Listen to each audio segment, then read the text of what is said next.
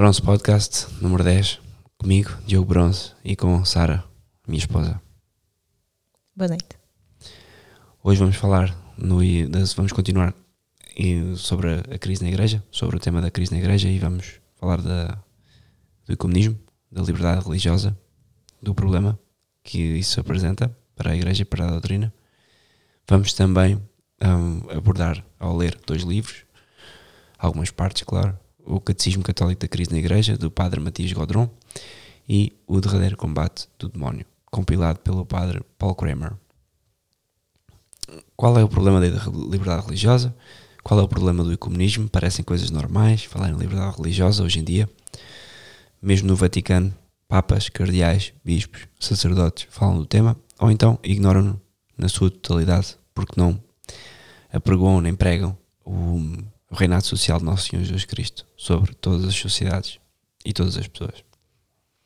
Portanto, a primeira questão que podemos fazer sobre a liberdade religiosa é se Jesus Cristo é rei ou não da sociedade civil. O que é que tu achas? Jesus Cristo é rei. Ponto. então, Jesus Cristo não só é rei da, da igreja e dos fiéis, mas também de todos os homens e de todos os estados. Ele mesmo disse antes da sua ascensão: Todo o poder me foi dado no céu e na terra. Mateus 28, 18. Ele é rei do mundo inteiro e nada pode escapar ao poder de Cristo. E alguém pode perguntar: como assim? Quais é são os fundamentos dessa realeza? O Papa Pio XI ensina na sua encíclica Quase Primas que Cristo tem um direito duplo à realeza. Ponto 1. Um, é rei por natureza, em razão de um direito inato, o homem-deus, e segundo, é rei por conquista, por causa de um direito adquirido, redimindo o mundo, adquiriu todos os, ao, ao cabo, adquiriu todos os homens sobre a sua posse. Não no sentido de posse de escravizar, claro, uhum.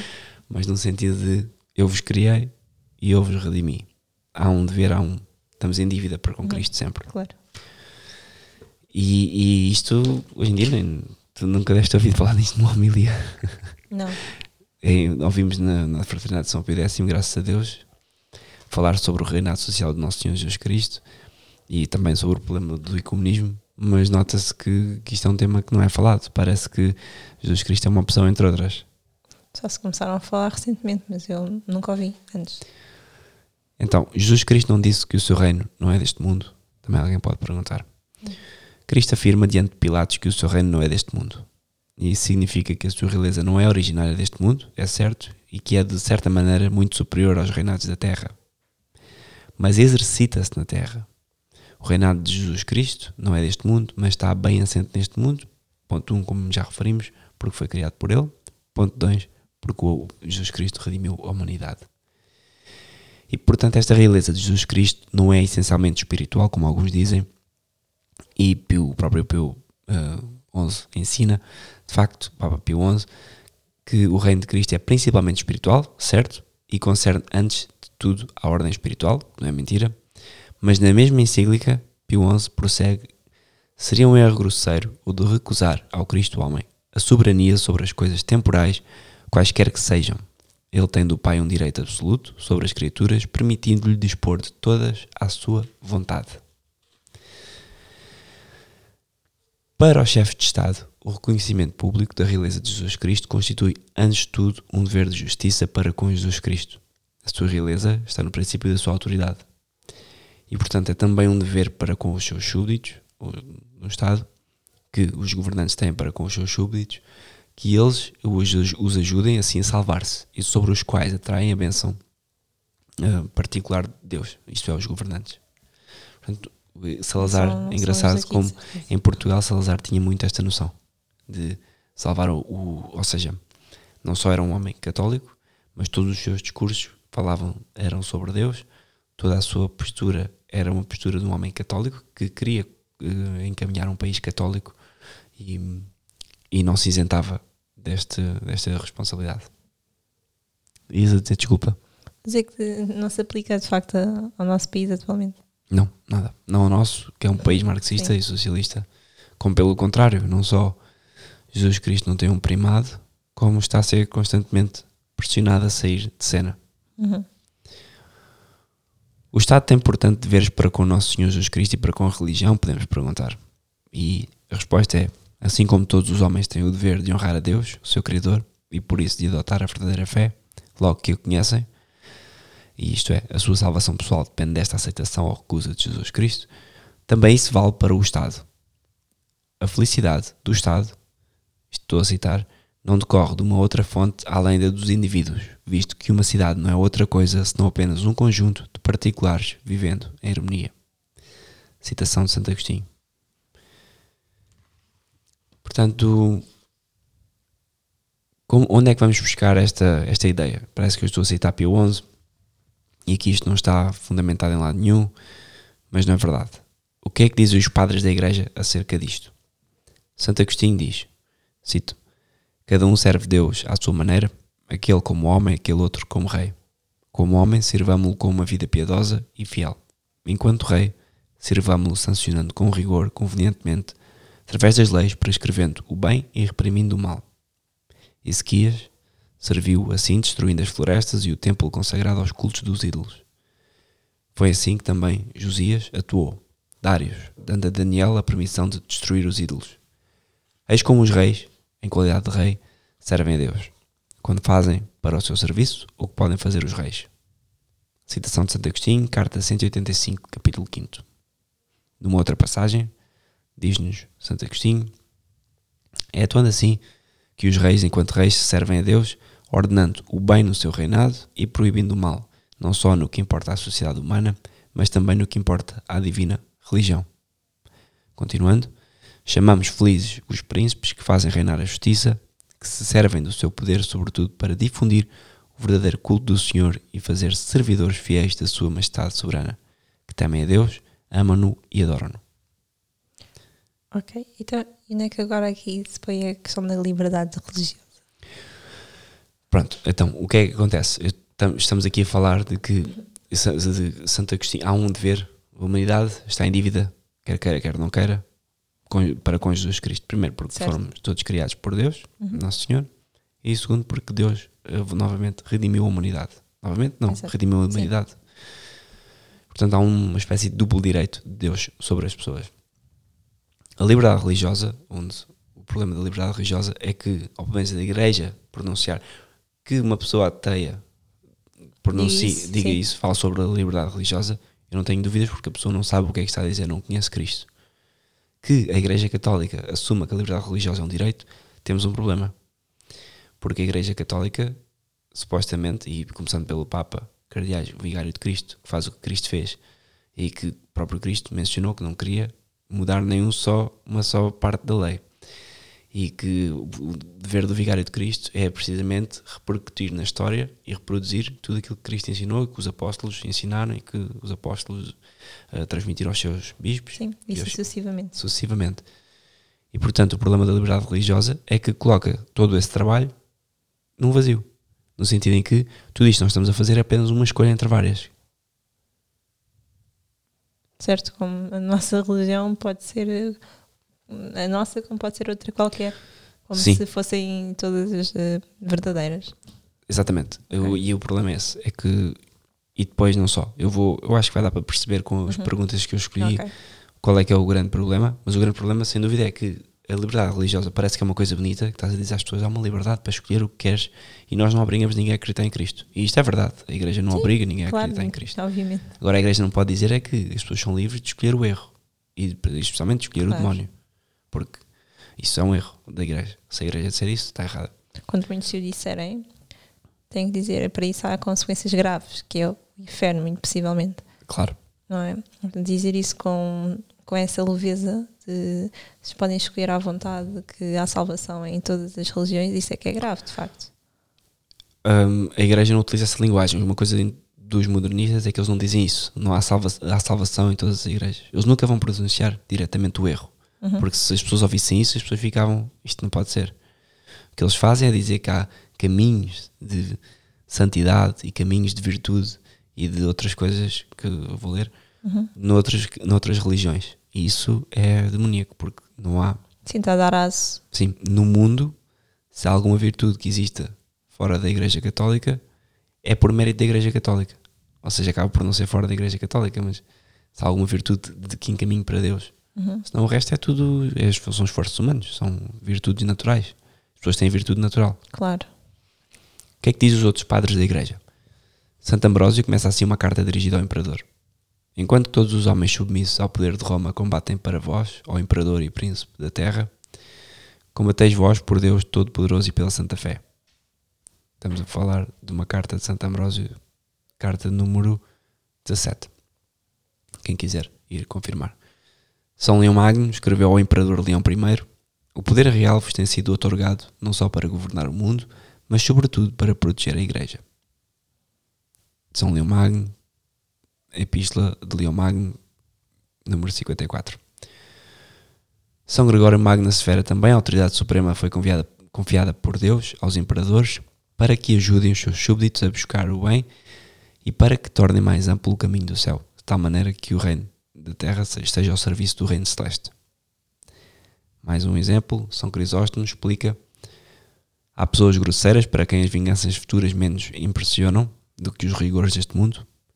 Por isso, mesmo os príncipes que pelos temores e recompensas dispõem o espírito dos homens a uma maior docilidade aos ensinos da verdade, merecem com justa razão o título de ministros de Deus. São João Crisóstomo, 23 homilia sobre a Epístola aos Romanos. Mais, o que é que diz São Tomás Aquino, que é o que toda a gente quer saber?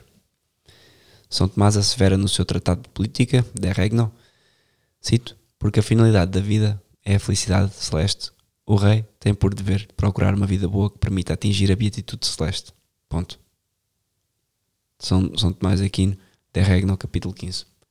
Portanto, temos toda a tradição da Igreja a dizer, que é, é, é unânime proclamar que o rei o, o, o dirigente da sociedade tem que caminhar os seus súbditos para Cristo. Ponto final, parágrafo. Se fosse um rei um, budista, vamos imaginar, ou islâmico, eu não admiro que ele dissesse que haja liberdade religiosa.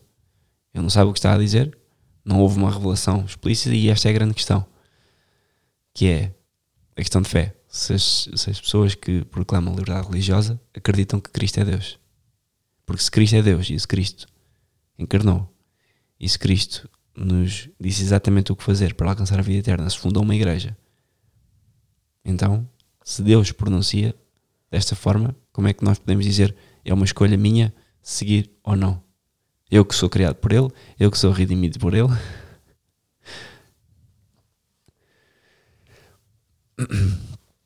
Portanto, a tradição da igreja, não vou ler tudo, mas a tradição da igreja é unânime. É, há sim um, um problema na separação do Estado e, e, da Igreja. E Pio IX condenou esta proposição. Pio IX disse: a Igreja deve ser separada, a Igreja separada do Estado do, desculpa, a Igreja deve ser separada do Estado e o Estado da Igreja. Ok. Uhum. Mas o São Pio X escreve que seja necessário separar o Estado e a Igreja é uma tese completamente falsa, um erro muito pernicioso e fundamentada sobre este falso princípio de que o Estado não deve reconhecer nenhum culto religioso. Esta tese é, primeiramente, muito gravemente injuriosa para Deus, porque o Criador do homem é também fundador das sociedades humanas. Claro, então eu vou pôr os meus filhos numa escola pública, que é uma escola do Estado, completamente ateia ao anticristo, pior. Então, não só é ateia, é anticristo. Exatamente, que é pior ainda.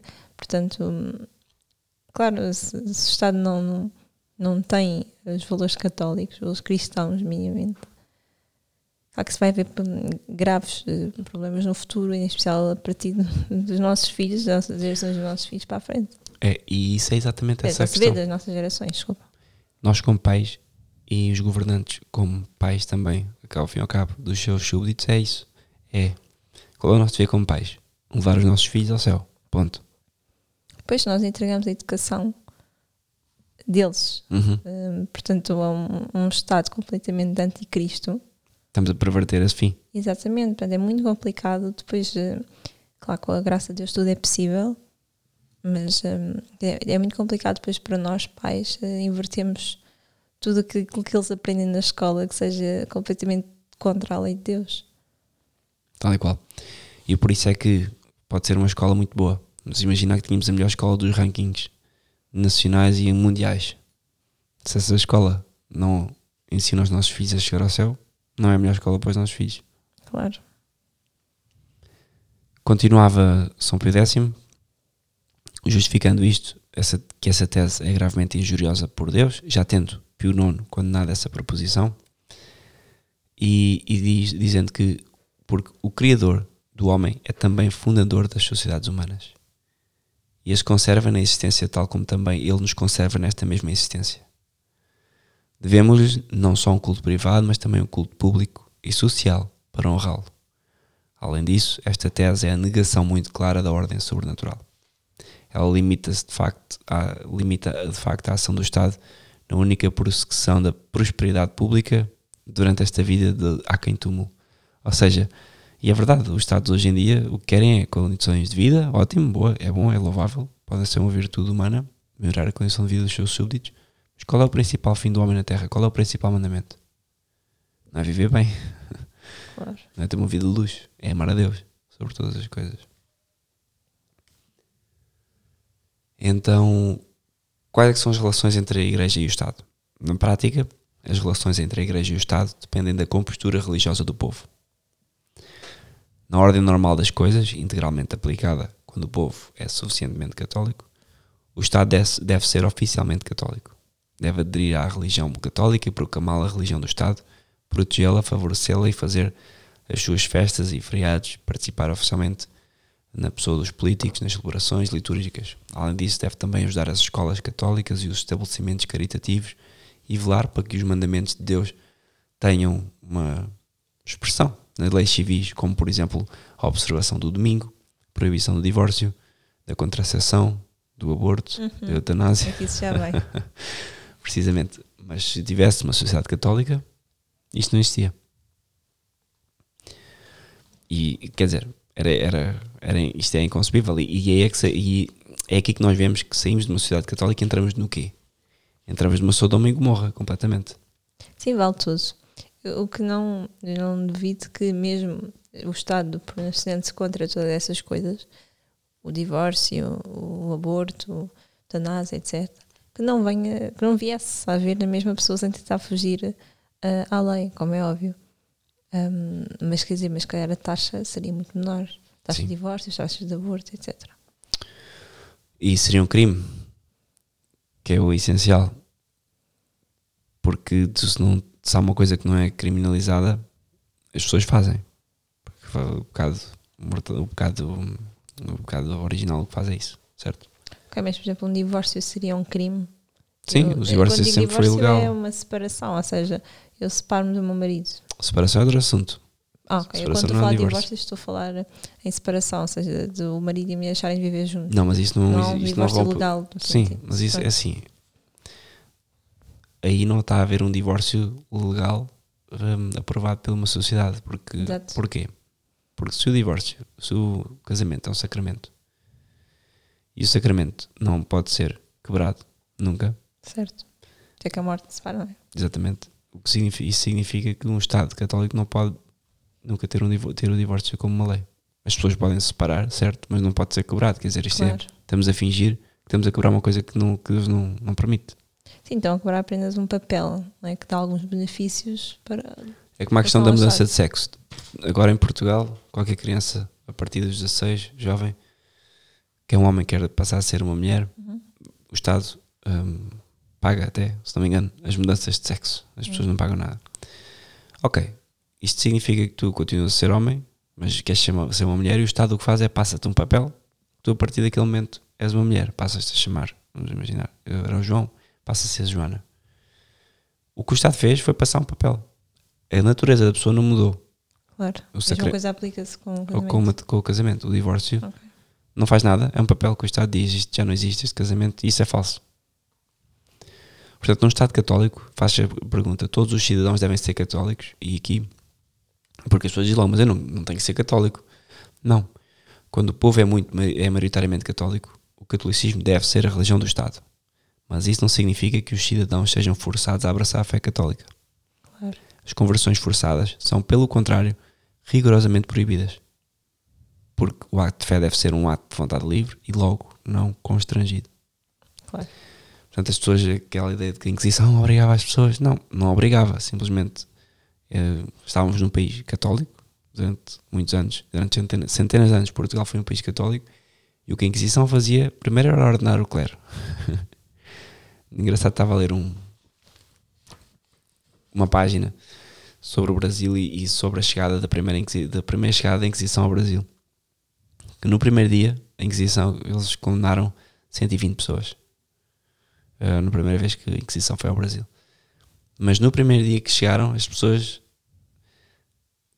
aproximavam-se dos inquisidores dos- pa- para precisamente um, pedirem perdão pelos seus pecados e, e- para cada um justificar à sua maneira o que acontecia. Mas os principais problemas era com o clero, porque celebravam missa mal, tinham vidas impuras, só que publicamente. E, o, e a Inquisição nasce primeiro para o clero e depois acabou também por pôr alguma ordem no, No povo, sim. nas pessoas. Mas porque estávamos numa sociedade católica. E uma ofensa grave de um católico era uma ofensa a Deus. E isto depois, podíamos fazer todo um podcast sobre isto. As religiões não têm um direito de exercer-se livremente. A verdadeira religião tem o direito absoluto. E a verdadeira religião, claro, do catolicismo. De se desenvolver e de ser praticada livremente. Porque ninguém pode ser vedado de servir a Deus de forma que ele prescreveu. É uma exigência do direito natural. Consequentemente, as falsas ah, religiões não têm nenhum direito a serem ah, praticadas, precisamente porque elas são falsas e erradas. A tolerância para com as falsas religiões não é, portanto, para um chefe de Estado um dever de justiça, fundamentado sobre o direito natural, mas de prudência e de caridade cristã. Ou seja, se há pessoas de outra religião numa sociedade católica, por dever de caridade, pode ser permitido que celebre o seu culto. Em casa, nunca publicamente. Claro. Porque é questão da ciência. Eu tenho o método científico que foi desenvolvido e que me prova que, de acordo com um determinado estudo, vai acontecer algo que fisicamente eu consegui prever porque é repetível e eu consegui perceber que há ali algo Uhum. que a ciência descobre. Depois de eu descobrir esta evidência, eu não posso simplesmente passar a acreditar numa coisa falsa. Com Deus é igual. Ou seja, não há liberdade para acreditar no errado. E hum, mesmo que num país que seja maioritariamente católico, hajam pessoas hindus, por exemplo, por caridade cristã, pode ser possível fazer um. deixá-los celebrar o seu culto em casa, nunca em público. E portanto, o que é que ensina o Vaticano II sobre a liberdade religiosa? A Declaração do Vaticano II sobre a liberdade religiosa, Dignitatis Humanae, número 2, afirma, cito, o Vaticano II declara que a pessoa humana tem direito à liberdade religiosa. Esta liberdade consiste em que todos os homens devem ser isentos de todos os constrangimentos da parte tanto dos indivíduos como dos grupos sociais e de qualquer poder humano que seja, de tal maneira que em matéria religiosa nenhum seja forçado de agir contra a sua consciência, nem impedido de agir nos justos limites, segundo a sua consciência, em privado como em público, sozinho ou associado a outros. Em privado como em público. Está aqui o erro. Portanto, como é que o Vaticano II nos diz isto, contrariando séculos e séculos de, de experiência? E o que é que podemos concluir deste, ponto, deste texto? Primeiro, que o Vaticano II não diz somente que ninguém seja constrangido a crer, que a Igreja sempre ensinou, certo? Mas também pretende que a pessoa não, possa, não pode ser impedida de exercer o culto da sua escolha. Ou seja, ela não pode ser impedida de exercer o seu culto.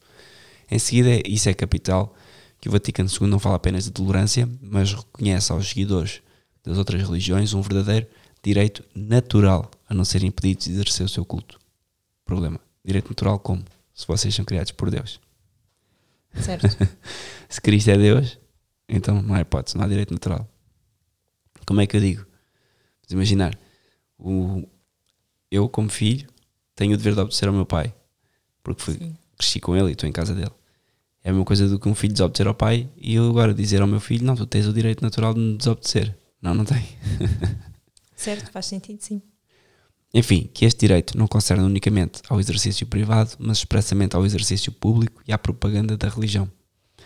O Vaticano II promove, portanto, que a Igreja, o que a Igreja sempre condenou anteriormente. E, e pronto, isto foi, uma, isto foi uma grande celeuma na altura, continua a ser, o texto continua a ser lido por, por muita gente. E, mas pronto, mas, mas, mas a verdade é que nunca foi uma prática da Igreja. E porquê é que achamos que esta, que esta questão, por exemplo, porque é que achamos que esta questão é insustentável, a questão da liberdade religiosa?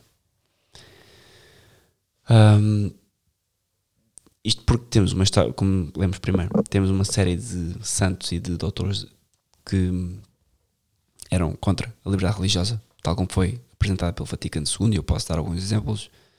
Temos Santa Cristina, São Martinho, São Bento, São Galo, São Pedro de Verona, São Luís, São Vicente Ferrer, São Casimiro, Santo Antonino, São Pio V, São Francisco Xavier, São Luís Beltrano, São Francisco de Sales, sem contar com todos os autores que, que justificaram esta prática, Santo Ambrósio, Santo Agostinho, São Tomás, como já falámos.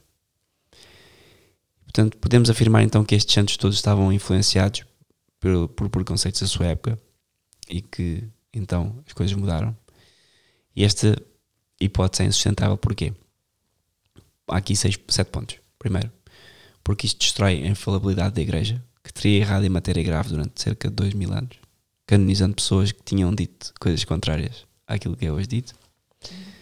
É um insulto contra a maternal mansidão da Igreja. A Igreja ter-se comportado durante séculos como uma mãe possessiva e até como uma madrasta, coisa que a Igreja não faz, Uhum, sendo o corpo místico de Cristo.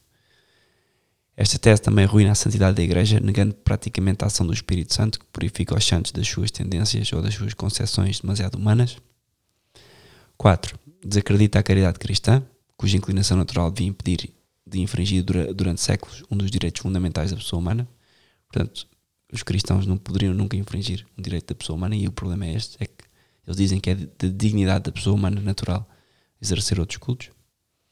Quinto, isto forma a história, considerando gratuitamente como um preconceito mais ou menos inconsciente e imposto pela época e que, o que pelo contrário, em numerosos santos era uma convicção firme, maduramente ponderada e solidamente argumentada. Sexto, constitui que aquilo que os ingleses chamam um self-refutating system, algo que se refuta a si próprio. Porque de facto o nosso século teria menos preconceitos que os séculos passados, ou seja, estamos a achar demasiado importantes a dizer que os nossos, uhum. a nossa época tem menos preconceitos que as épocas dos outros. E se, portanto, os preconceitos relacionados a estes séculos exerceram uma pressão invencível mesmo sobre os papas e doutores da Igreja, porque o concílio, o concílio não infalível do Vaticano II escapou a estes preconceitos, para mais liberais. Uma boa questão. Esta tese, afinal, concede aos inimigos da Igreja, por último, uh, cátaros, humanistas, enciclopedistas, maçons, extravagante privilégio de ter, neste ponto, percebido o espírito do Evangelho muito antes dos autores católicos. Ou seja, porque isto de liberdade religiosa é uma coisa que é um objetivo dos maçons já há bastante tempo, é um objetivo de, dos ímpios e de outras e de outras seitas cristãs desde há muito tempo que houvesse liberdade religiosa. Portanto, a dignidade humana fica a questão. O, Vaticano, o documento do Vaticano II não se apoiou sobre o texto dos Papas. Ora, não. Eis o diz o parágrafo de Leão, Leão XIII sobre esta questão. Uma outra liberdade que se proclama também muito altamente é aquela que se chama a liberdade de consciência. Se entende por aí que cada um pode, indiferentemente à sua vontade, prestar ou não um culto a Deus. Os argumentos que já foram apresentados mais acima são suficientes para refutar isso, mas pode-se também entender no sentido de que o homem tem no seu estado o direito de seguir, tem no estado o direito de seguir, segundo a sua consciência do seu dever, a vontade de Deus e de cumprir os seus preceitos sem que nada possa o impedir isso. Esta liberdade, a verdadeira liberdade, a liberdade digna dos filhos de Deus, que protestam gloriosamente a dignidade da pessoa humana, está acima de todas as violências e todas as opressões. Ela foi sempre o objeto dos votos da Igreja e da sua particular afeição. Leão XIII, encíclica Libertas. Portanto, os autores da Dignitatis Humana. Queres acrescentar uma coisa? Não, não. Os autores da Dignitatis Humana foram então obrigados a admitir que este texto colocava dificuldades. Isto é uma coisa que o texto saiu, uhum. foi escrito, foi, foi editado no Vaticano II, foi votado. E o principal inspirador do texto, o padre Courtney Murray, que é um liberal de primeira, reconhece isto num comentário que ele faz. Uh, John Courtney Murray, SJ, numa, numa, numa revista Unam Santa, número 60, Paris, 1967, página 111, e ele diz: quase exatamente um século mais tarde, a Declaração sobre a Liberdade Religiosa parece afirmar uma doutrina católica que Gregório XVI e Pio IX consideravam como delírio, ideia louca. O padre Congar, Yves Congar, confessa por seu lado, cito, não podemos negar que um tal texto diz materialmente uma coisa diferente do que os sílabos de 1864 afirmava, e até mais ou menos o contrário das proposições 15, 77 e 79 deste documento. Entrevista do padre Yves Congar, esta pá, pá, pá, é La crise dans l'église et Monsignor Lefebvre, Paris, 1977. Portanto, temos aqui as pessoas que inspiraram uh, o texto a dizer que acharam estranho que fosse aprovado e que de facto contradizia coisas do passado. E é isto, como é que, como é que temos uma, um concílio que, que aprova a liberdade religiosa? Faltando estes dois princípios, acaba por ser três princípios, que é, primeiro, somos criados por Deus e não lhe devemos o devido respeito. Segundo, fomos redimidos por Deus, redimidos por Deus e não lhe devemos o devido respeito. E terceiro, Cristo, que encarna sendo Deus e que funda uma igreja e nós parece que estamos a desconsiderar isso e não vamos por outros caminhos feitos por nós homens. É verdade. É mesmo isso, eu acho que é mesmo desconsiderar. É, quer dizer, é, é, é surreal. Como é que o Vaticano II tentou justificar a liberdade religiosa? Então, o decreto sobre a liberdade religiosa assentava na dignidade da pessoa humana. O Concílio declara, além disso, cito, que o direito à liberdade religiosa tem o seu fundamento na dignidade da pessoa humana, tal como a fizeram conhecer a palavra de Deus e a própria razão. Isto é tirado de Dignitatis Humana número 2. Porquê é que os autores deste texto querem fundamentar o direito à liberdade religiosa na dignidade da pessoa humana? Ora, para contornar as diferentes condenações já fulminadas pela Igreja, nomeadamente contra a ideia de que o erro teria direitos, era necessário então encontrar a liberdade religiosa, na, para a liberdade religiosa, um fundamento novo. Tentaram então considerar as coisas do ponto de vista das pessoas. Para aderir livremente à verdade religiosa, as pessoas devem ser isentas de todo constrangimento em matéria religiosa. O que é que podemos pensar desta argumentação? É uma tentativa de diversão. Ou seja, e é isto que é impressionante, eu já vou ler daqui a pouco, porque nós notamos neste tipo de argumentação e de dar a volta à questão aquela gênese comunista de criar pena sobre os outros, de criar um, um meia-culpa da igreja sobre quem nos lê. Quase como a igreja tivesse que pedir desculpa por Deus ter encarnado e, ter, e dizer verdades duras de ouvir. Mas é. Porque o que acontece é que quando eles utilizam esta linguagem de liberdade humana, da pessoa humana, da dignidade humana, o que eles estão a fazer é coitadas das pessoas têm liberdade de escolher quem. Claro que sim, há uma liberdade inata, uma liberdade, uma dignidade humana que é inata das pessoas, ninguém a tira. Não podemos é dizer que as pessoas têm liberdade para prestar culto a deuses falsos. Porque é falso. As pessoas foram criadas e redimidas por Jesus Cristo. Jesus Cristo fundou uma igreja. Qual é a parte da Bíblia e do Novo Testamento que os católicos não compreendem? Que os papas e os teólogos que escreveram isto não compreendem que têm que louvar a Deus. Ponto. A liberdade religiosa não seria uma consequência da liberdade do homem? Podemos perguntar. A liberdade não é um valor absoluto. Como nós vemos agora, estamos em quarentena permanente em Portugal. Mas pronto, estamos em quarentena não, Não, como. permanente, bom. Sim, Fala o que vale. mas não estamos, em, não estamos em quarentena por mano de Deus. Mas ainda assim a igreja obedece. É isso que eu acho engraçado. Estes, estes bispos, Antes, é. antes quer alguém dizer. Antes de haver quarentena, quarentena. fecharam-se em casa. E os pastores de, de ovelhas ficaram fechados do corral. E achei a pi- piada que foram os primeiros a fugir. Bandaram para trás da câmara do telefone. Ainda antes de ser decretada a quarentena. E depois vi o bispo do Porto, que é. É um. epá, é uma- Pronto, ele sim é bispo do Porto. o senhor bispo do Porto a fazer um comentário de que as empresas agora não podem abandonar os trabalhadores. Como é óbvio, as empresas, a maior parte das PMEs em Portugal e no mundo vão falir. Claro. E ele dizia que as empresas não podem despedir os trabalhadores porque estamos a viver uma situação nova. Que- É preciso estar a viver no mundo da lua para, para, para, dizer isto. Se ele quiser pagar os salários dos trabalhadores, tudo bem, ninguém despede. É impressionante. é, ele acha que as empresas são o quê? Economicamente, não é? Não Ele pensa que as empresas ganham dinheiro do ar? E há que fazer contas de matemática, não é? Se não há, saldo positivo. Não, há Não, há clientes, está tudo fechado em casa. Ele próprio fechou. Eles, o problema é que ele, eu estou a condenar esta atitude porquê? Porque eles foram os primeiros a fugir e a fechar-se e a barricar-se em casa, não consumindo e, não dizem, e dizendo às pessoas: fechem-se.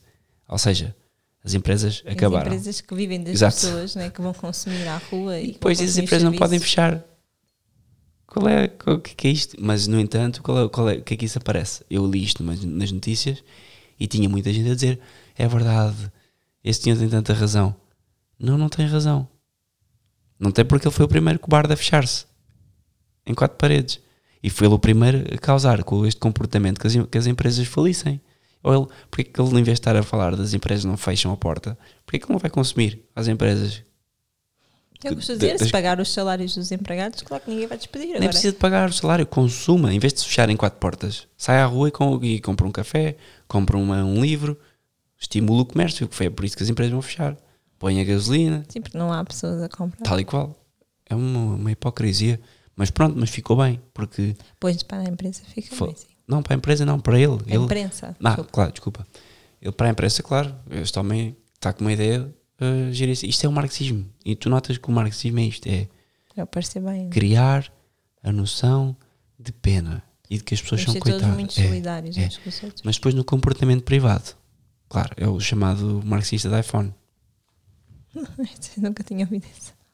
A liberdade não é um valor absoluto. Foi dada ao homem para que possa livremente ordenar-se para o bem, que possa decidir-se em favor do mal, que possa decidir-se em favor do mal é apenas uma consequência e ao mesmo tempo um abuso dessa liberdade. Mais precisamente, a liberdade não foi concedida ao homem para que se possa escolher entre o bem e o mal, mas apenas que se possa mover ele mesmo rumo ao bem. Isto é lindo. Ou seja, nós não temos nem sequer o direito de escolher o mal. O que acontece é que nós escolhemos o mal por defeito, pecado original, mas o que nós temos é a liberdade de rumar ao bem. E rumando ao bem, vamos praticando o mal, mesmo sem querer. Carta de Leão 13. Libertas prestantíssima. Muito útil. Portanto, é isto. Isto é a liberdade religiosa. Hum, eu agora, há aqui uma parte sobre a, a festa de Cristo Rei, que também foi eh, iluminada, ou seja, a liturgia, a nova doutrina introduzida pelo Vaticano II. Reflete-se também na liturgia. No missal de 69, a festa de Cristo Rei foi transferida do último domingo de outubro para o último domingo do ano litúrgico, para significar que o reino do Cristo Rei apenas chegará no fim dos tempos e que não pode ser e não deve realizar-se por agora. Ou seja, é a noção hum, litúrgica da coisa. Foi tirado do hino de vésperas desta festa as três estrofes, estrofes que falavam do reino de Cristo sobre a sociedade. Quando se reza as vésperas, no breviário, Sim. eh, havia três estrofes que falavam sobre o reinado de Cristo na sociedade já, hoje, não é no fim dos tempos, como eles querem indicar. E as estrofes diziam: Uma multidão criminosa grita, não queremos que o Cristo reine, mas nós aclamamos-vos como o Rei Supremo de todos. Que os chefes das nações vos honrem, que os chefes das nações vos honrem como um culto público, que mestres e juízes vos, ver, vos venerem, que as leis e as artes exprimam a vossa realeza, que as bandeiras se glorifiquem de ver-vos- de ver-se consagradas a vós, submetei também, submetei-vos também sobre o vosso jugo suave. A pátria e todos os nossos lares. Isto foi eliminado. Porque não se pode dizer. Não se pode dizer que Cristo tu reina sobre a sociedade. que Isto é crime. Então vamos às consequências da liberdade religiosa antes de passar para o ecumenismo. Quais as consequências da liberdade religiosa? Primeira consequência da liberdade religiosa, apregoada pelo Vaticano II, foi que aos poucos, aliás, que os poucos Estados ainda católicos mudassem as suas constituições, enquanto que os Estados muçulmanos e protestantes, por exemplo, permanecem confessionais no erro. A liberdade religiosa levou os últimos Estados católicos a laicizarem-se e a provocar uma descristianização cada vez mais acentuada da sociedade. Como se conferem os mesmos direitos a todos os erros, a verdadeira fé desaparece cada vez mais. O homem, que pela sua natureza decaída se inclina geralmente a seguir a via mais fácil, precisa da ajuda das instituições católicas. Numa sociedade toda marcada pela fé católica, mais homens salvarão a sua alma do que numa sociedade em que a religião é um assunto privado e a igreja verdadeiramente deve coexistir ao lado de inúmeras seitas que gozam dos mesmos direitos que ela. Portanto, isto é completamente. Ou seja, Pô, tudo no mesmo, no mesmo saco. tudo é completamente surreal. Mas o, o que é surreal? Eu não, me, eu não me admirava que numa sociedade comunista isto acontecesse. Porque se eu estivesse na Rússia, em 1917, e me dissessem, ok, a Igreja Católica é só mais um, eu compreendia. Pronto, ok. Agora, a Igreja dizer que há o direito de fazer outras coisas hum, é no mínimo estranho ou não? Então, que julgamento se deve configurar um, sobre o ecumenismo segundo a fé católica? E isto podemos já, acho que podemos já passar para o, para o ecumenismo, porque chegamos, chegamos, se calhar melhor, o que é que, que, é que se entende então por ecumenismo? Pronto. Sim, sim.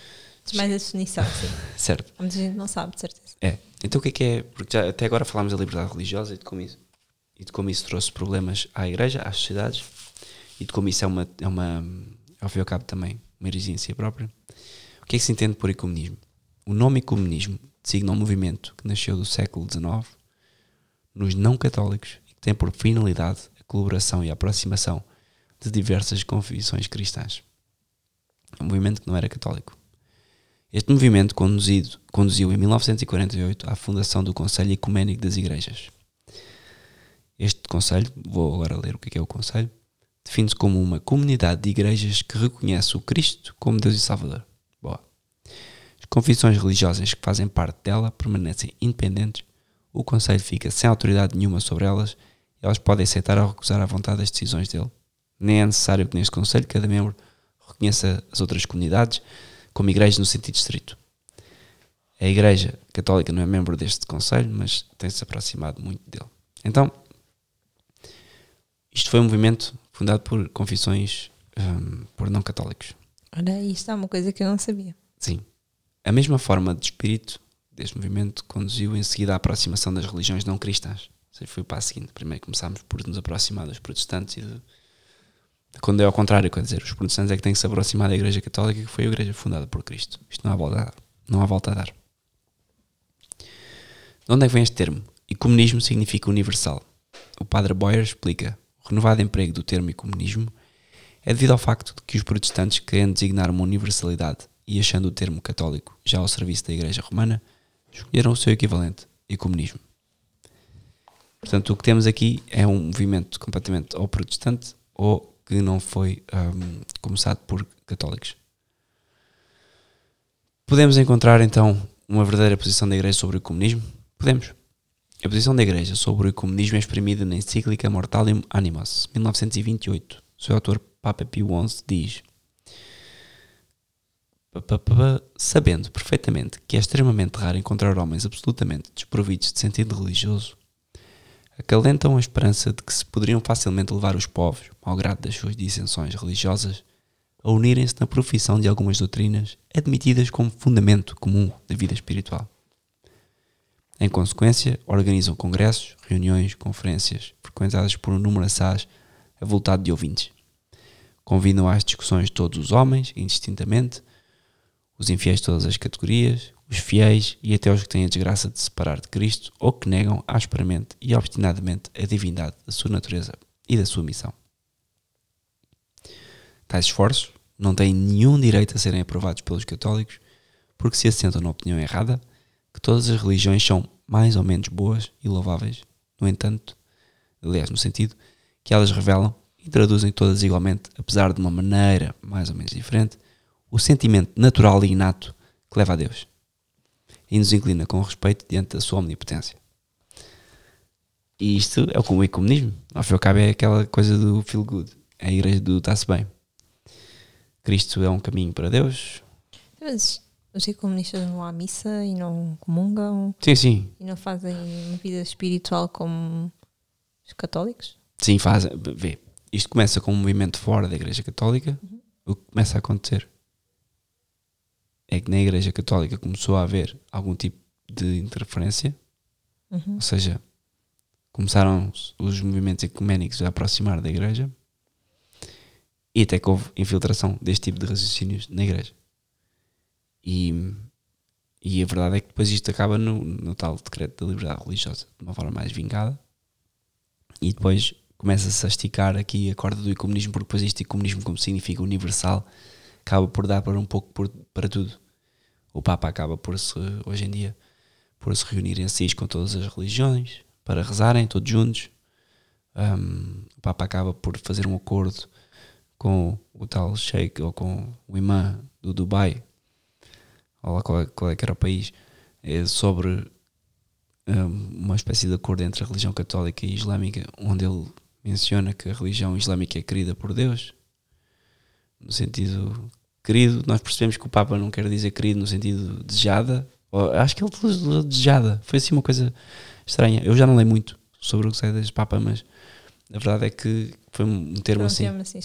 E isto é ecumenismo, ou seja, ele nem diz o que é que aquilo é, que é uma seita, uma coisa diabólica, não a condena e também não diz bem, mas no entanto diz que há ali um que Deus permite. Aliás, ele nem diz permite, ele diz mesmo deseja, se não me engano. Uma coisa assim. Bom. Que julgamento se deve configurar sobre o ecumenismo segundo a fé católica? Sendo a Igreja Católica a única igreja fundada por Jesus Cristo e a única a possuir a plenitude da verdade, daí se infere que a unidade dos cristãos apenas pode ser restabelecida pela conversão e o regresso do seu grêmio dos indivíduos ou das comunidades separadas. Tal é o ensinamento de Pio XI na encíclica Mortalim Animus que diz, cito, a união dos cristãos apenas pode ser conseguida pelo facto de favorecer o regresso dos dissidentes à única e verdadeira Igreja de Cristo que outrora tiveram a desgraça de abandonar. Mortalim Animus, 6 de janeiro de 1928. Qual é então a nova concepção do ecumenismo? No Vaticano II, a Igreja adotou uma nova atitude que corresponde a uma nova doutrina. A Igreja Católica já não é apresentada como a única sociedade religiosa conducente para a salvação. As outras confissões cristãs e até as religiões não cristãs são consideradas como outras expressões, sem dúvida menos perfeitas, mas no entanto válidas, da religião divina, caminhos conduzindo realmente para Deus e para a salvação eterna. Já não é questão de conversão dos não católicos, mas do diálogo e do pluralismo religioso. Alguém pode perguntar: queres acrescentar uma coisa? Não. Alguém pode perguntar qual é o fundamento teológico desta nova atitude? E o fundamento teológico é, ou já foi pelo menos invocado, é o subsisted in, Lumen Gentium. É uma, uma constituição do Vaticano II sobre a Igreja. E esta mesma expressão figura na declaração depois da liberdade religiosa da Dignitatis Humanae. Esta única é, e verdadeira religião, acreditamos, que subsiste na Igreja Católica e Apostólica. O uso deste termo foi um uso bastante infeliz, porque, hum, pela expressão subsisted in, em latim, o Concílio Vaticano II coloca uma distinção entre a Igreja de Cristo e a Igreja Católica, enquanto que, pela teologia tradicional, estes dois termos têm exatamente o mesmo significado. Só há a Igreja Católica, a Igreja de Cristo. A Igreja de Cristo quer dizer a sociedade sobrenatural fundada por Nosso Senhor Jesus Cristo para a salvação dos homens, e não há mais nenhuma. Quando se diz uh, subsisted in, o que o Vaticano II quer admitir é que a Igreja de Cristo tem a sua realização perfeita, ou seja, a subsistência da Igreja Católica, mas pretende que isto não é idêntico a, ou seja, que a realização perfeita se estende para fora dela de maneira imperfeita. E que essa maneira imperfeita, então, são as outras religiões, Uhum. ou, neste caso, outras seitas, que têm elementos presentes um, do catolicismo. E é esse o problema que o Concílio Vaticano II falha em explicar é que tudo o que existe bom uma pessoa que segue uma seita, como por exemplo os protestantes, qualquer um deles, ou os ortodoxos, que também acabam. Bom, os ortodoxos é um pouco diferente, porque não são hereges nesse sentido, são mais cismáticos. O que acontece é que está a passar uma ideia de que a Igreja de Cristo se alarga para além da Igreja Católica. E que a Igreja Católica é uma das expressões mais, mais perfeita. Mas eles, Mais aproximada, é, digamos. exatamente. As confissões cristãs não são católicas, então seriam realizações, eh, ou seja, as confissões cristãs não católicas seriam realizações parciais da Igreja de Cristo? É a pergunta que se levanta logo. Quando se fala de confissões, é confissões? né? Sim, confissões cristãs, confissões cristãs é os protestantes, Ok. são as outras seitas. As confissões cristãs separadas da, da Igreja Católica são dissidentes da Igreja Católica e não lhe pertencem, ainda que elas conservem algumas verdades e eventualmente um batismo válido, permanecem separadas do corpo místico. Por consequência, não poderia ser salvo aquele que depois de ter reconhecido que a Igreja Católica é a única verdadeira Igreja de Cristo, não entra nela, mas permanece numa comunidade herética ou cismática. Portanto, as, as comunidades, as confissões não católicas e as religiões não cristãs podem ser meios de salvação. Porque põe-se essa questão: será que as pessoas que estão, conheço pessoas protestantes, será que vão ser salvas? Claro. As confissões não, não católicas e as religiões não cristãs não são meios de salvação, mas antes meios de perdição. É certo, os seguidores das falsas religiões podem ser salvos nelas, se vivendo segundo a sua, a sua consciência e esforçando-se por cumprir a vontade de Deus como melhor a conhecem, recebem de Deus as virtudes teologais. Mas unicamente Deus sabe quando isso se realiza. Podemos só dizer que pode eventualmente salvar-se das falsas religiões, ou antes, apesar das falsas religiões, mas nunca por causa delas. Que é a questão de. eu conheço uma pessoa que vive uma, forma, uma vida exemplar, é protestante, uh, não bebe, não tem vícios, reza, acredita em Cristo. Será que essa pessoa salva? Não é pela religião que ele segue que ele salva. É por. hum. Ou seja, podemos só dizer que pode eventualmente salvar-se nas falsas religiões, ou antes, apesar das falsas religiões, mas nunca por, mas nunca por causa delas. Tudo o que podemos encontrar de verdade no protestantismo ou no cisma ortodoxo uhum. pertence de direito à Igreja Católica. Mesmo o decreto conciliar sobre o comunismo unitatis redintegratio foi obrigado a precisar este ponto, o número 3, a pedido expresso de Paulo VI. E foi um, e foi um, um, um acrescento que Paulo VI foi obrigado a fazer, sentiu-se obrigado a fazer, um, e foi mal recebido, mas a verdade é que não deixou de estar no concílio, que é um ponto positivo, neste caso. Então, hum, as, as, seitas protestantes uhum. cristãs uhum. surgem após o catolicismo, certo? Não, só existe cristianismo. Depois do cristianismo houve, primeira, houve várias heresias ao longo da história. Nos últimos dois, um, dois mil anos houve várias heresias. A maior parte das heresias foi extinta. Percebeu-se que o caminho não era por ali. Foram, foram heresias extintas pelos papas, pelos bispos, pelos santos. Porquê? Porque quando Cristo um, funda a sua igreja e os primeiros apóstolos começam a pregar pelo mundo, há, primeiro não há uma tradição escrita como há hoje. Não, há, não havia a gráfica. E então é tudo muito oral. E o que acontece? Quando uma pessoa conta um ponto, é que conta um conto, é que acrescenta um ponto. Sim. Então às vezes o que acontecia era, tinhas pessoas que a doutrina de Cristo já ia de uma maneira que quase Cristo parecia um super-homem. Ou então, ao contrário, tiravam uh, Cristo do, da divindade de Cristo, tiravam, enfim, mil heresias que houve imensas. Sendo as mais famosas o arianismo, por exemplo. Sim, já tínhamos falado. Os cátaros, sim. O que é que acontece com. Um, no século XI há uma, há uma cisão, 11 ou décimo, não sei agora, mas pronto, há a primeira cisão, os ortodoxos, que ficaram eh, separados da Igreja Católica, cisma, cismáticos, têm, um, como falámos no episódio anterior, têm descendência apostólica, portanto, sucessão apostólica, e são as missas deles são válidas, são ilícitas, mas são válidas. E depois temos outras heresias, como o protestantismo, heresia de Lutero, que não reconhece o Papa também, mas depois destruíram todos os sacramentos e aquilo não tem ponta para onde se pega. Esta, esta, a partir desse momento, a partir do momento em que porque o protestantismo simulou durante muito tempo que era um catolicismo, o que acontece é que eles não têm solução apostólica e foi necessário chamar a igreja, já que a igreja de Lutero era a igreja reformada, adjetivar a igreja, o cristianismo, com outro, com outro nome. E isso sempre existiu. A igreja católica sempre foi igreja católica, apostólica romana, desde que há o primado de Pedro. No entanto, foi preciso começar a adjetivar. Para tu, quando hoje em dia dizes igreja, eu sou, eu sou, eu sou católico, as pessoas percebem logo. Se tu disseres eu sou cristão, as pessoas não vão ficar a olhar para ti, que cristão. E então utiliza o adjetivo. Mas há inúmeras seitas. Agora, o catolicismo, o catolicismo é a igreja de Cristo. Acabou. E pronto, uh, quer acrescentar mais alguma coisa aqui? Hum, tinha Não? só essa, essa questão. Está bem.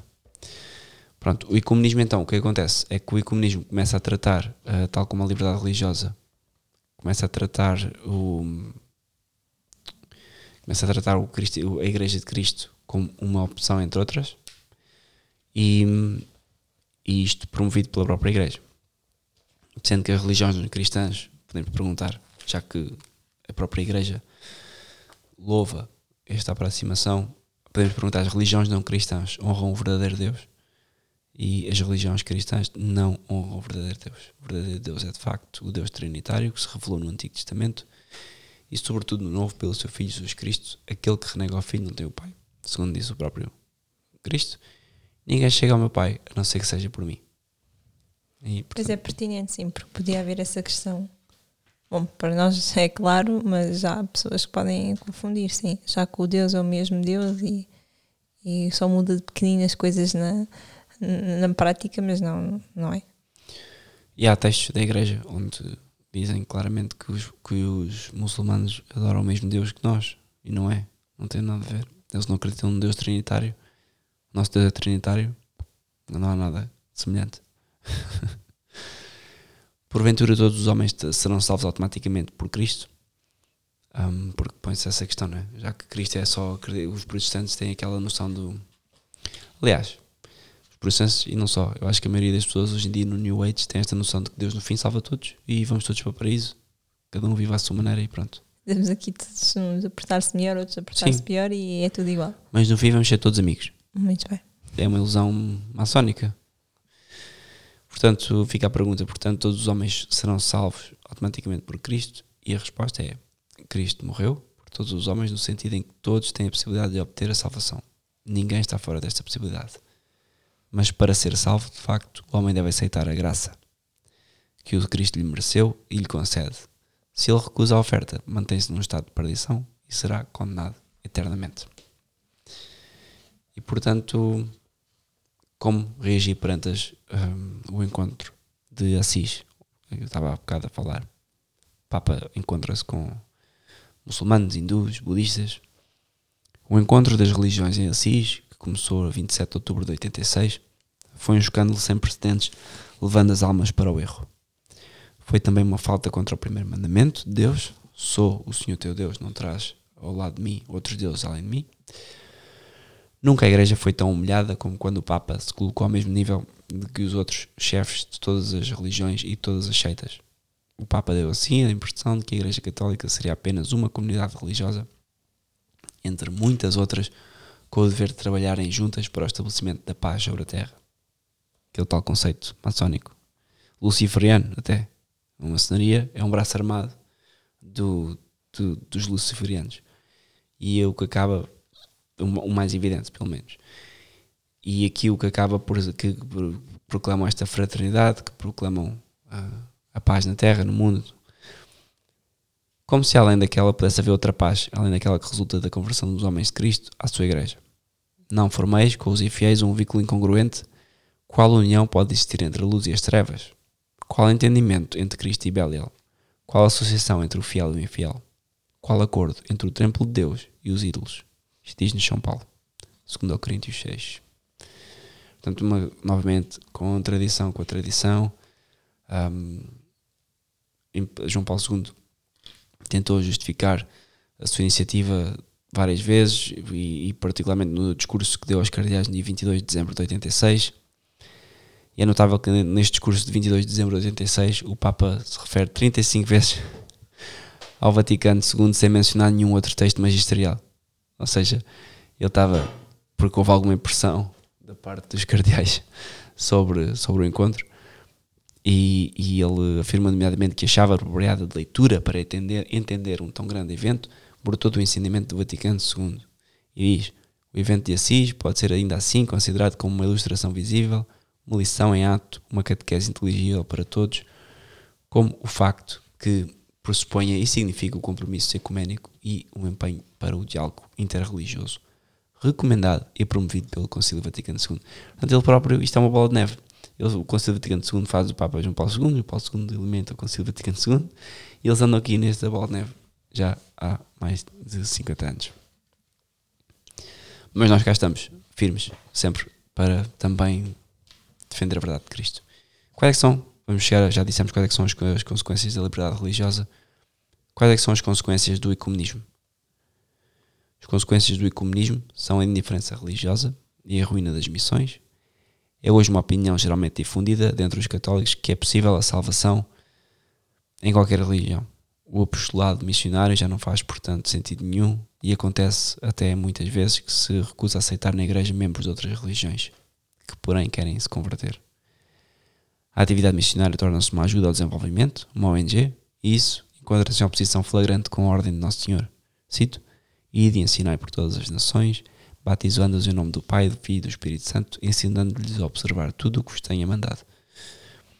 Mateus 28, 19, e isto é bem difícil, diferente de ir por todas as nações e um, matar a fome a toda a gente, ou um, fazer, fazer com que as pessoas possam todas viver com mais qualidade de vida. Sem dúvida, a caridade cristã pressupõe que tínhamos que ajudar os povos, pressupõe que tínhamos que ajudar o próximo, mas primeiro é batizar. Não é como hoje é o contrário. Primeiro mata-se a fome e depois batiza-se. Hum, como assim? Primeiro a fome. Se há fome, o problema não há de ser eh, de certeza com a arranjar comida que a pessoa vai mudar. Porque se há fome, há algum problema. Ou há guerra, porque a terra tem recursos naturais. As pessoas não pensam que a fome vem do ar. Se há fome é porque há guerra. Ou porque há algum problema económico. Ou porque a pessoa não, faz, não trabalha e nasceu num meio subdesenvolvido. Portanto, se calhar a falta de Cristo é que leva a isso. O pecado é que leva à guerra. O pecado é que leva à fome.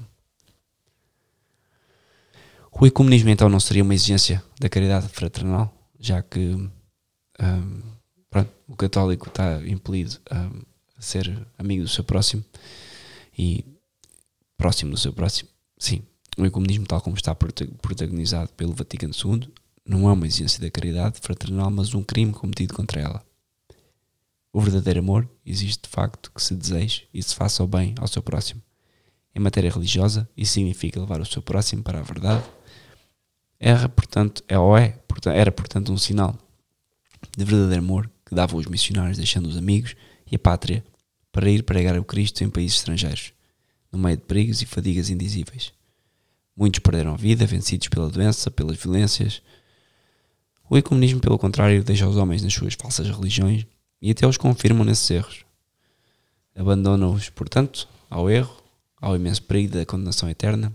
Se esta atitude nova se encontra mais confortável do que o apostolado missionário, não é precisamente um sinal de caridade, mas antes um sinal de preguiça, indiferença e de respeito humano. E até cobardia. Os teólogos ecuménicos agem como os médicos que favorecem as ilusões de uma pessoa gravemente doente, em vez de avisá-la sobre a gravidade do seu estado e curá-la.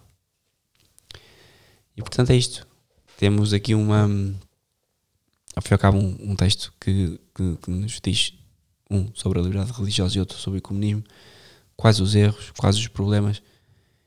E acima de tudo eu salientava esta última parte, que é como é que um católico, a coisa mais importante que tem para si e para o mundo é anunciar Nosso Senhor Jesus Cristo, se pode ocupar de, principalmente, primeiro estabelecer relações com falsas doutrinas, segundo, mesmo com um, uma boa intenção, estabelecimento de ONGs e de meios de sobrevivência do, das pessoas, que é essencial sem dúvida, mas há de sacerdotes que vão para a Amazónia, vivem com os índios, vêm lá 30 anos depois e orgulham-se de nunca terem batizado ninguém, porque respeitaram as tradições locais.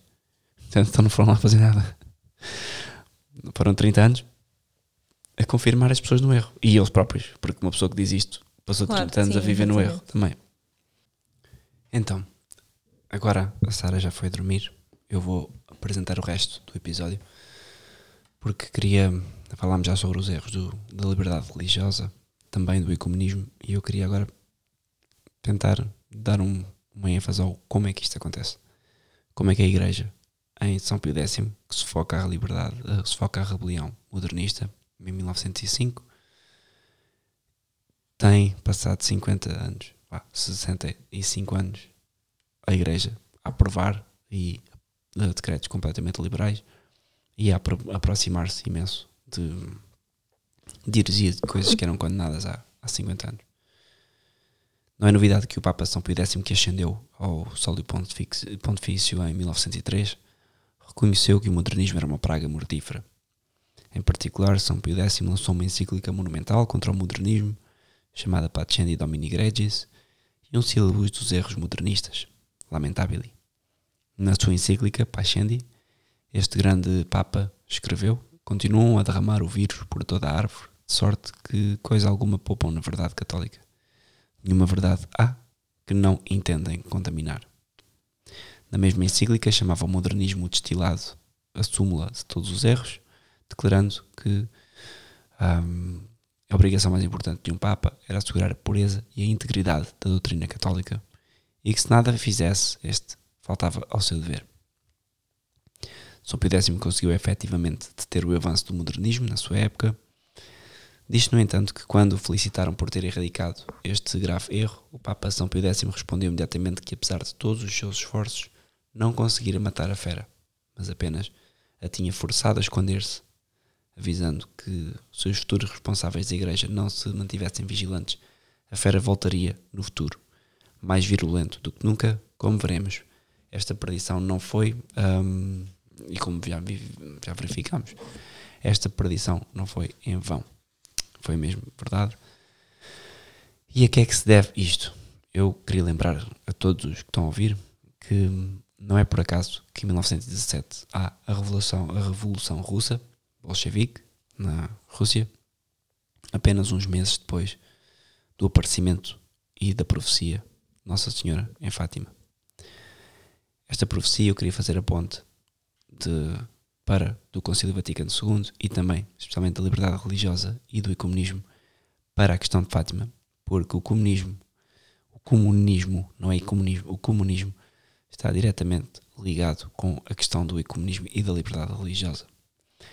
Também a maçonaria. Porque a maçonaria, se é um braço armado do, do, do, dos luciferianos que combate frontalmente a Igreja Católica, o comunismo combate a Igreja Católica também na sua forma civil, ideológica, mas de uma forma diferente, subreptícia.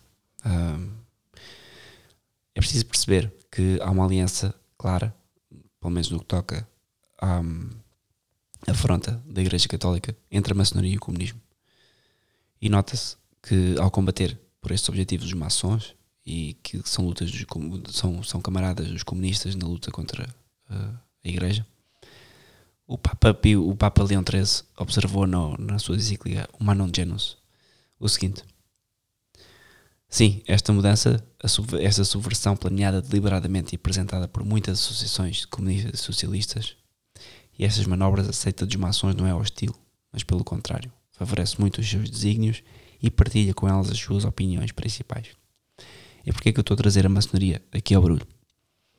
Porque a maçonaria foi o principal. Portugal, para quem não sabe, era um país que um, em 1910 sofreu um regicídio, 1911 foi implantada a Primeira República Maçónica, a bandeira de Portugal é a bandeira da Carbonária. Os primeiros presidentes, aliás, toda a Primeira República é marcada por maçons influentes que destruíram o país, tanto economicamente como ideologicamente e moralmente. E Nossa Senhora de Fátima aparece em Portugal em pleno regime maçónico. Os próprios pastorinhos foram, hum, não digo agredidos, mas foram ameaçados, foram raptados por maçons. E portanto há aqui uma relação entre a maçonaria e o comunismo que eu queria trazer ao longo desta, desta apresentação. Como vimos a saber de numerosas testemunhas independentes, a infiltração comunista na Igreja começou cedo, na década de 1930. O próprio Lenin, fundador do comunismo russo, declarou que nos anos 20 infiltraria a Igreja Católica, particularmente o Vaticano. A evidência histórica quanto a isto foi recentemente sumarizada no venerável periódico Christian Order onde é dito Douglas Hyde, ex-comunista e célebre convertido, revelou há muito tempo que nos anos 30 as chefias comunistas enviaram uma diretiva à escala mundial sobre a infiltração na Igreja Católica. E, no início da década de 50, a Sra. Bella Dodd, investiguem, também deu informações pormenorizadas sobre a subversão comunista da Igreja. Falando como antiga funcionária de destaque do Partido Comunista Americano, Bella Dodd disse cito, nos anos 30 pusemos 1100 homens no sacerdócio para, para subirem na hierarquia e ocupar posições de influência e autoridade, como monsenhores e bispos. Uma dúzia de anos antes do Vaticano II, ela declarou o seguinte: Neste momento estão nos cargos mais altos da Igreja. Fim de citação. Como sublinhou a Christian Order, a existência de uma conspiração comunista para infiltrar a Igreja foi abundantemente confirma, confirmada não só pelos antigos comunistas Bela Dodd e Douglas Hyde, mas também por desertores soviéticos. O antigo oficial do KGB, Anatoly Golitsyn, que desertou em 1961 e em 1984 previu com 94% de precisão todos os espantosos acontecimentos ocorridos no Bloco Comunista, desde então àquela altura, confirmou há vários anos que a penetração da Igreja Católica, assim como de outras igrejas, fazia parte da linha geral do partido, na luta antirreligiosa. De facto, centenas de documentos passados para o Ocidente pelo antigo arquivista do KGB, Vassily Mitroklin, e publicados em 1999, dizem o mesmo sobre o facto de o KGB cultivar as relações mais cordiais com os católicos. Progressistas, claro, e financiar as suas atividades. Um dos órgãos esquerdistas identificados foi a pequena agência da imprensa católica italiana, Hadissa, que ao longo de décadas promoveu todas as causas ou reformas pós-conciliares imagináveis e cujo diretor foi nomeado do arquivo a Mitrokin como um agente assalariado do KGB. A senhora Bela Dodd, por sua vez, que se converteu à fé poucos anos antes de morrer, era assessora jurídica do Partido Comunista dos Estados Unidos e prestou um depoimento volumoso sobre a infiltração comunista na Igreja e no Estado, perante a Comissão Parlamentar de Atividades Anti-Americanas. A Christian Order recorda o testemunho de um frade que ouviu uma dessas conferências da Sra. Bella Dodd e diz o seguinte: Cito: Ouvi aquela mulher durante quatro horas e ela pôs-me os cabelos em pé. Tudo o que ela disse cumpriu-se à letra. Pensar-se-ia que ela era a maior profetisa do mundo. Mas ela não era profetisa, estava apenas a expor passo a passo o plano de combate de subversão, da subversão comunista da Igreja Católica. Ela explicou que de todas as religiões do mundo, a Igreja Católica era a única temida pelos comunistas porque era o seu adversário mais eficaz. A ideia geral era destruir não a Igreja como instituição, mas antes a fé do povo e usar, mesmo a instituição católica, se possível para destruir a fé, por meio da promoção de uma pseudo-religião, qualquer coisa parecida com o catolicismo, mas que não era a autêntica doutrina. Logo que a fé fosse destruída, explicou ela, Introduzir-se-ia na Igreja um complexo de culpa, para classificar a Igreja do passado como opressiva, autoritária, cheia de preconceitos, arrogante, ao afirmar-se como única possuidora de verdade e responsável pelas divisões da comunidade religiosa através de séculos. Para isso, seria necessário que os responsáveis da Igreja, envergonhados, adotassem uma abertura ao mundo e uma atitude mais flexível para com todas as religiões e filosofias. Os comunistas explorariam então a abertura, esta abertura do ecumenismo e da liberdade religiosa para enfraquecer insidiosamente a Igreja. E portanto está feita aqui a ponte que eu queria trazer. A liberdade religiosa e o ecumenismo foi a de, foram a porta de entrada precisamente para a infiltração de maçons e comunistas na Igreja Católica. Ora, se os inimigos da Igreja conseguiram, um, se conseguissem ser bem-sucedidos nos seus planos, que acabámos de delinear, veríamos acontecer as seguintes coisas, segundo o Dodd. Em primeiro lugar, haveria num concílio ecuménico uma convulsão de tal grandeza que todo o mundo compreenderia que a Igreja, que a Igreja Católica tinha sofrido uma revolução que alinharia com ideias modernas. Seria evidente para todos que tinha dado uma modernização da Igreja. Em primeiro lugar. Segundo lugar, seria introduzir uma nova teologia que teria tendência a contradizer os ensinamentos anteriores terceiro lugar, os próprios maçons e comunistas cantariam a sua vitória, acreditando que a Igreja Católica tinha finalmente visto luz em certos assuntos como o pluralismo, o Estado secular, a igualdade das religiões e quaisquer outros compromissos que tivessem sido atingidos. Em quarto lugar, como resultado desta subversão, a nova orientação da Igreja acabaria por se sobrepor aos próprios dogmas e tradições da Igreja nos seus ensinamentos e práticas, incluindo a mensagem de Fátima e isto é muito importante, que teria que ser revista ou enterrada para se acomodar à nova orientação. Portanto, aquilo que eu queria trazer aqui neste podcast é não só o ecumenismo e a liberdade religiosa estão estritamente ligados com o caos e em que se encontra a Igreja agora, como também estão altamente relacionados com todo o desenvolvimento do segredo e do mistério de Fátima. Eu penso que seria quase necessário outro podcast para falar sobre isto. E aliás, penso que é isso que eu vou fazer. Eu vou parar agora. Vou continuar num, num outro num podcast, num outro episódio que gravarei já de seguida, mas vou publicar em separado. Porquê?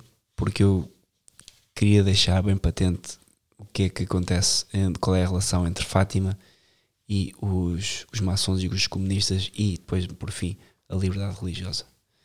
Como este podcast já vai com uma hora e qualquer coisa, vamos acabar aqui hoje e gravo já de seguida tudo e, e divido em duas partes, não vou obrigar as pessoas a ficarem duas horas a ouvir um episódio.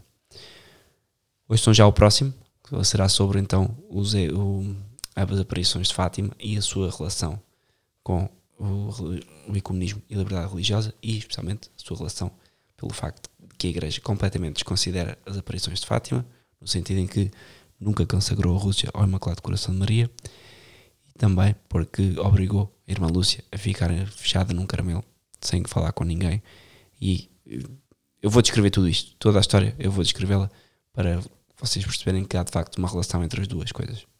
Obrigado.